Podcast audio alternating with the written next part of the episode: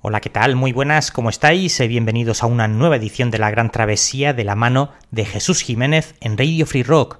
Hoy vamos a abordar uno de esos momentos históricos, cuando los Beatles conocieron a los Rolling Stones por primera vez un 14 de abril de 1963. Ya sabéis lo mucho que nos gustan esos momentos históricos y hoy vamos a recordar cómo estaban los, las dos bandas en ese momento, ya que de ahí nacería una gran amistad entre los dos eh, grupos, pero una rivalidad entre las dos discográficas, ya que la irrupción pues, de los dos grupos cambiaría para siempre la historia de la música rock.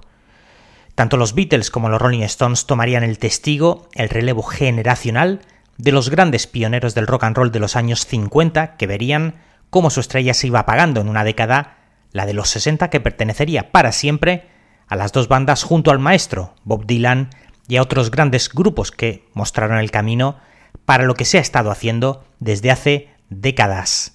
Arrancamos la gran travesía.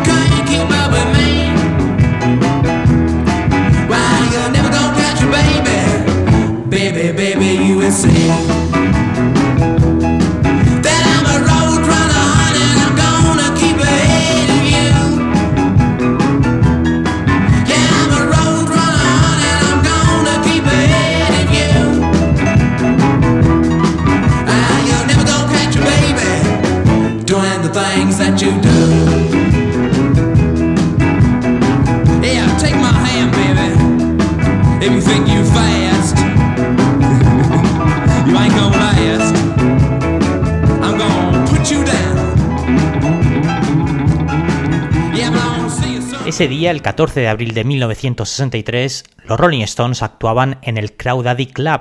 El grupo acababa de grabar un mes antes, el 11 de marzo del 63, acababan de grabar su primera sesión en unos estudios de grabación llamados IBC Studios, unos estudios independientes que había en Londres. Precisamente acabáis de escuchar una de esas grabaciones 11 de marzo de 1963, el clásico Road Runner, Mick Jagger como cantante, Keith Richards a la guitarra, Brian Jones a la otra guitarra y a la armónica, Bill Wyman al bajo, Charlie Watts a la batería, Ian Stewart al piano y como ingeniero, Glyn Jones. En ese momento, el ingeniero de sonido Glyn Jones tenía 21 años de edad y se convertiría en una pieza importante no solo en el engranaje de los Rolling Stones a nivel productivo, sino también en la historia del rock, ya que grabaría además con Led Zeppelin, los Faces, los Beatles o los Who.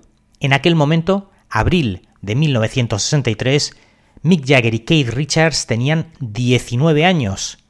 Escuchamos otra de esas primeras sesiones de grabación en los estudios IBC de Londres, el 11 de marzo de 1963, y donde se puede ver de nuevo que las raíces del grupo en ese momento, de los Rolling Stones, estaban mucho más asentadas en el rhythm and blues. Este tema se llama Baby What's Wrong.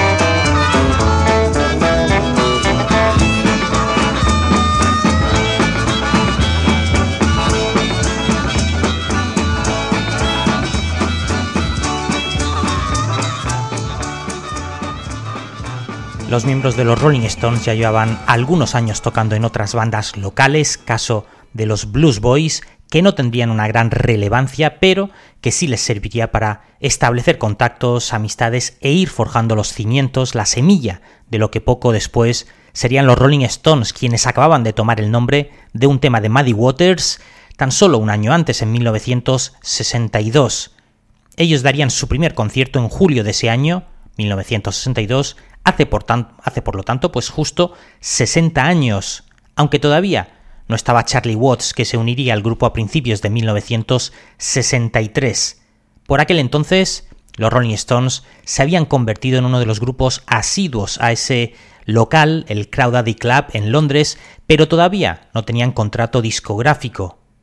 Pues bien, este es un dato muy importante en la historia del rock, porque ese día eh, en el que los Rolling Stones y los Beatles se conocieron en el Crowd Daddy Club, un concierto de los Rolling Stones, como os decía antes, sería George Harrison quien le diría a Dick Rowe, uno de los eh, directores de la discográfica Decca Records, quienes habían rechazado a los Beatles un año antes tras unas audiciones, pues sería George Harrison quien recomendaría a este hombre que les echara un vistazo a los Rolling Stones. Así que, apenas unos días después, Decca Records se apresuró a fichar a los Rolling Stones y estos contratarían como representante a Andrew Luke Holham. El primer single oficial de los Rolling Stones lo grabarían poco después, un 10 de mayo del año 63, en los Olympic Studios, una versión de un clásico de Chuck Berry, el tema Come On, que finalmente saldría a la venta el 7 de junio de 1963, alcanzando el puesto número 21 en las listas inglesas.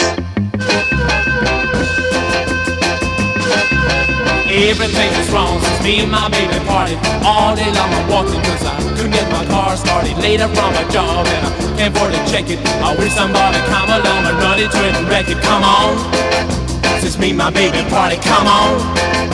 I can't get started, come on I can't afford to check it. I wish somebody come along and run into it and wreck it. Everything is wrong since I've been without you. Every night I lay awake thinking about you. Every time the phone rings, sounds like thunder. Some stupid guy trying to reach another number. Come on. Since I've been without you, come on. Always thinking about you, come on. Phone sounds like thunder. Some stupid guy trying to reach another number.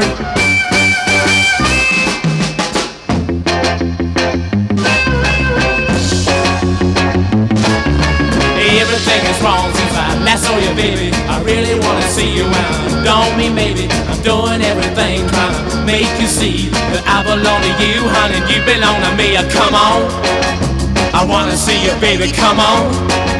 I don't mean maybe. Come on.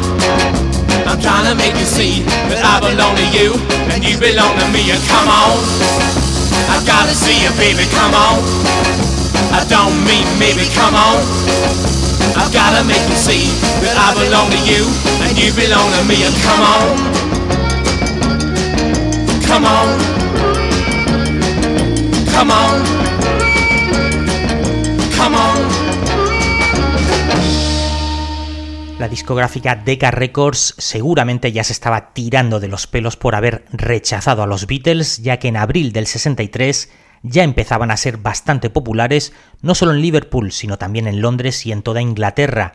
Acababan de publicar su primer LP, llamado Please Please Me, con el sello Parlophone que dependía de EMI. El disco ya había establecido la base de lo que eran los Beatles, ya estaba Ringo Starr en el grupo y ya habían formado aquel enorme tándem junto al productor. George Martin, además, los eh, músicos, en especial George Harrison, eh, Paul McCartney y John Lennon llevaban ya unos cuantos años trabajando juntos, cinco años aproximadamente de bagaje, habían estado tocando y componiendo con los Quarrymen cuando apenas tenían entre 15 y 16 años, desde el año 1956, y aunque tampoco consiguieron eh, salir de su Liverpool natal, también pondrían la piedra angular de lo que sería poco después aquella enorme revolución musical hasta 1960 estuvieron como The Quarrymen, aunque con la entrada del bajista Stuart Sutcliffe modificarían en varias ocasiones el nombre como Silver Beatles en homenaje a los Crickets, los Grillos, el grupo de acompañamiento de Buddy Holly.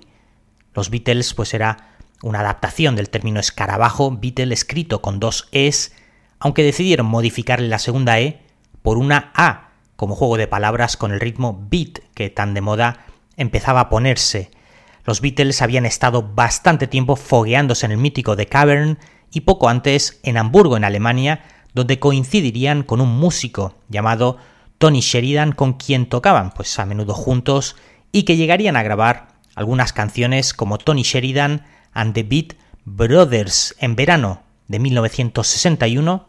En ese momento ya no estaba Stuart Sutcliffe, quien acababa de abandonar el grupo para regresar a su otra gran pasión, que era la pintura, aunque desgraciadamente fallecería tan solo unos meses después, abril de 1962. Escuchamos ahora ese My Boney de Tony Sheridan junto a los Beat Brothers, que en ese momento eran George Harrison, John Lennon, Paul McCartney y Pete Best a la batería. see.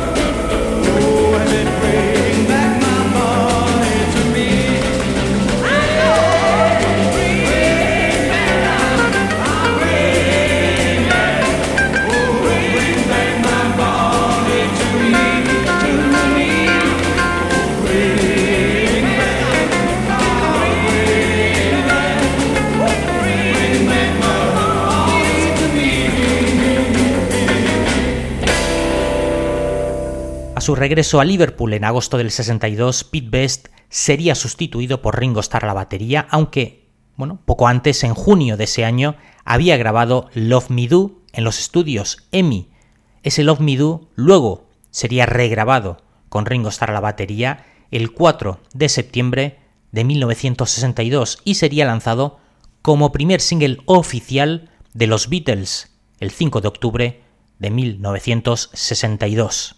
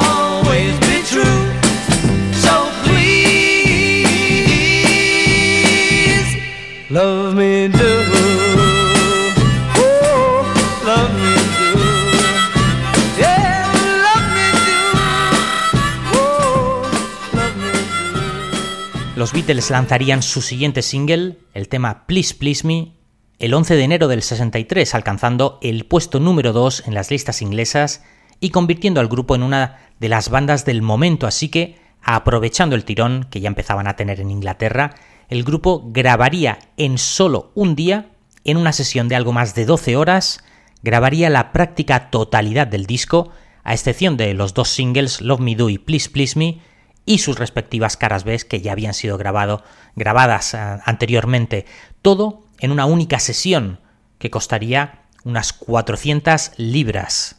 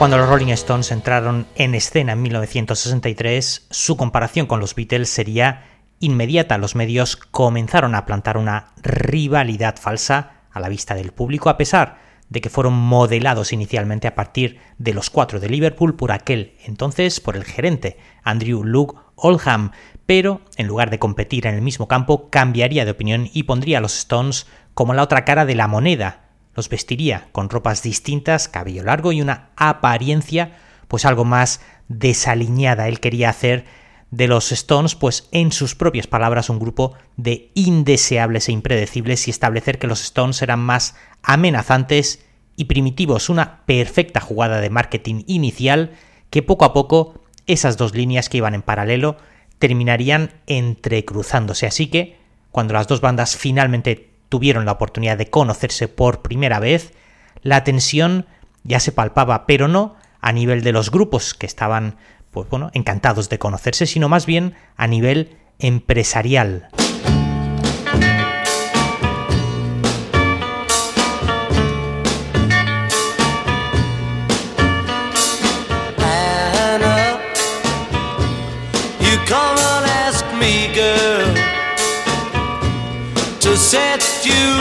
Girl. You say he loves you more than me, so I will set you free. Go with him.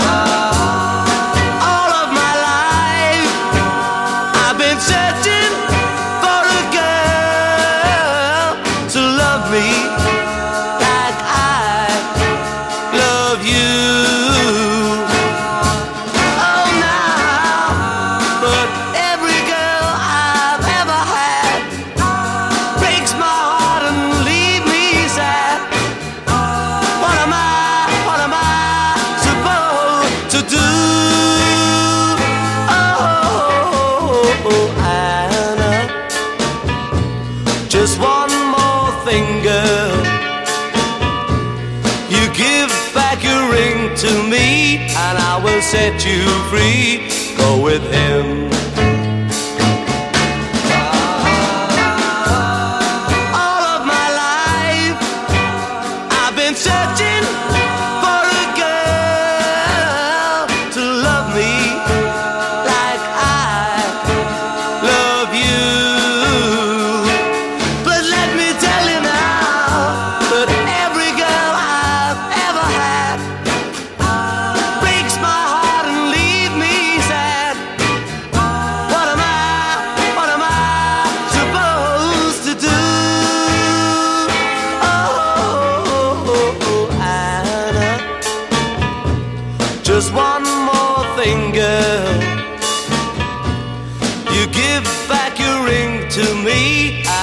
Set you free. Go with him. Go with him. You can go with him, girl. Go with him. Ese día, 23 de abril de 1963, mientras actuaban los Rolling Stones en el Crowdaddy Club de Londres, el bajista Bill Wyman vería a los Beatles de pie entre el público y se quedaría impactado. Los Rolling admiraban a los Beatles y el hecho de que ellos empezaban a componer sus propias canciones, algo que no era muy habitual en el terreno del pop y del rock. De hecho, el segundo single de los Stones, I Wanna Be Your Man, fue una canción compuesta por Paul McCartney junto a John Lennon, terminada de componer el mismo día que conocieron a los Rolling Stones en el Crowdaddy Club. Y después de componerla se la mostraron a los Rolling Stones y se la cedieron, así que Mick Jagger y compañía serían los primeros en grabarla oficialmente y publicarla como single el 1 de noviembre de 1963.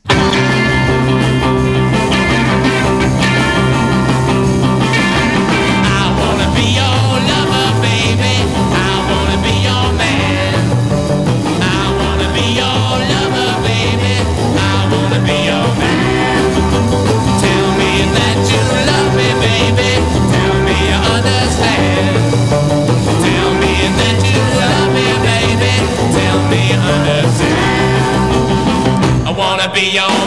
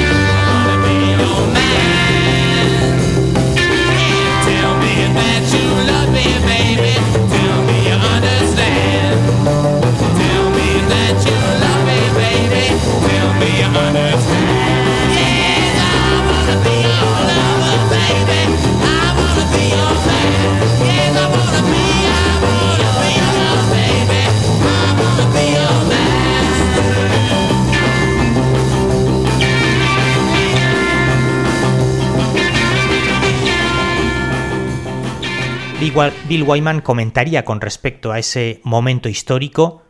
Cuando terminamos nuestro concierto charlamos con ellos y tomamos unas cervezas, se quedarían también, además para el segundo concierto quedábamos unas horas después, y después todos volveríamos al apartamento en Chelsea donde vivían Mick Jagger, Kate Richards y Brian Jones, así que pasamos toda la noche tocando blues, hablando de música, y nos hicimos grandes amigos.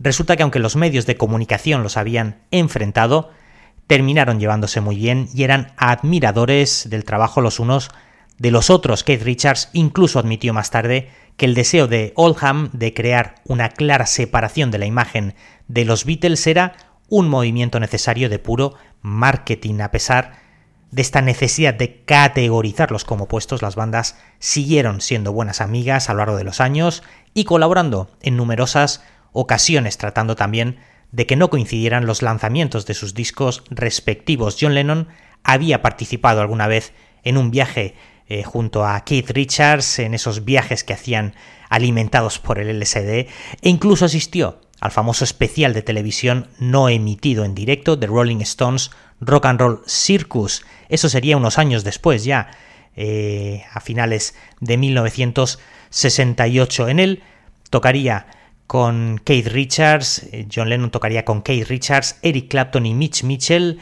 batería de la Jimi Hendrix Experience, formando una banda de superestrellas con el nombre de Dirty Mac. Escuchamos ese otro momento histórico.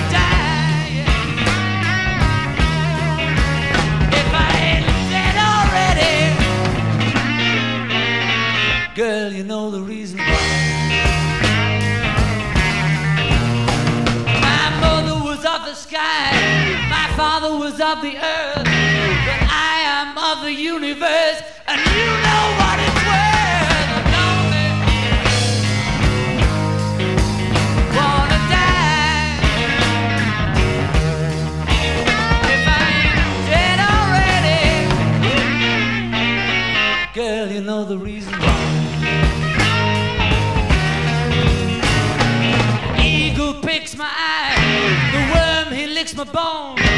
Feel so suicidal, just like Dylan's Mr.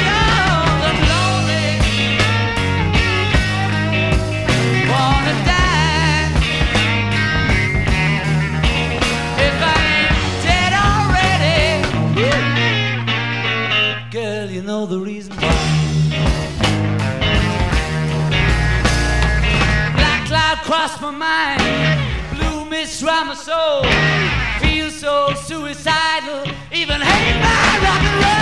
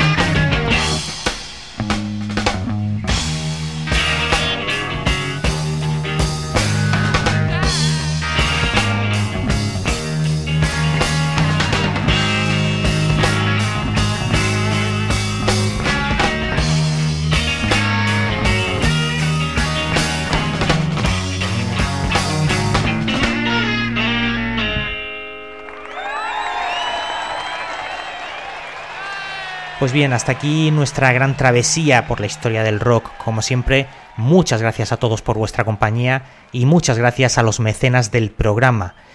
Y recordad también que si queréis podéis apoyarnos y colaborar con nosotros desde el precio de una cerveza al mes y así acceder a todo el archivo histórico de programas que tenemos aquí en la Gran Travesía, simplemente en el botón azul en iVoox. Podéis hacerlo, repito, por una simple cerveza al mes.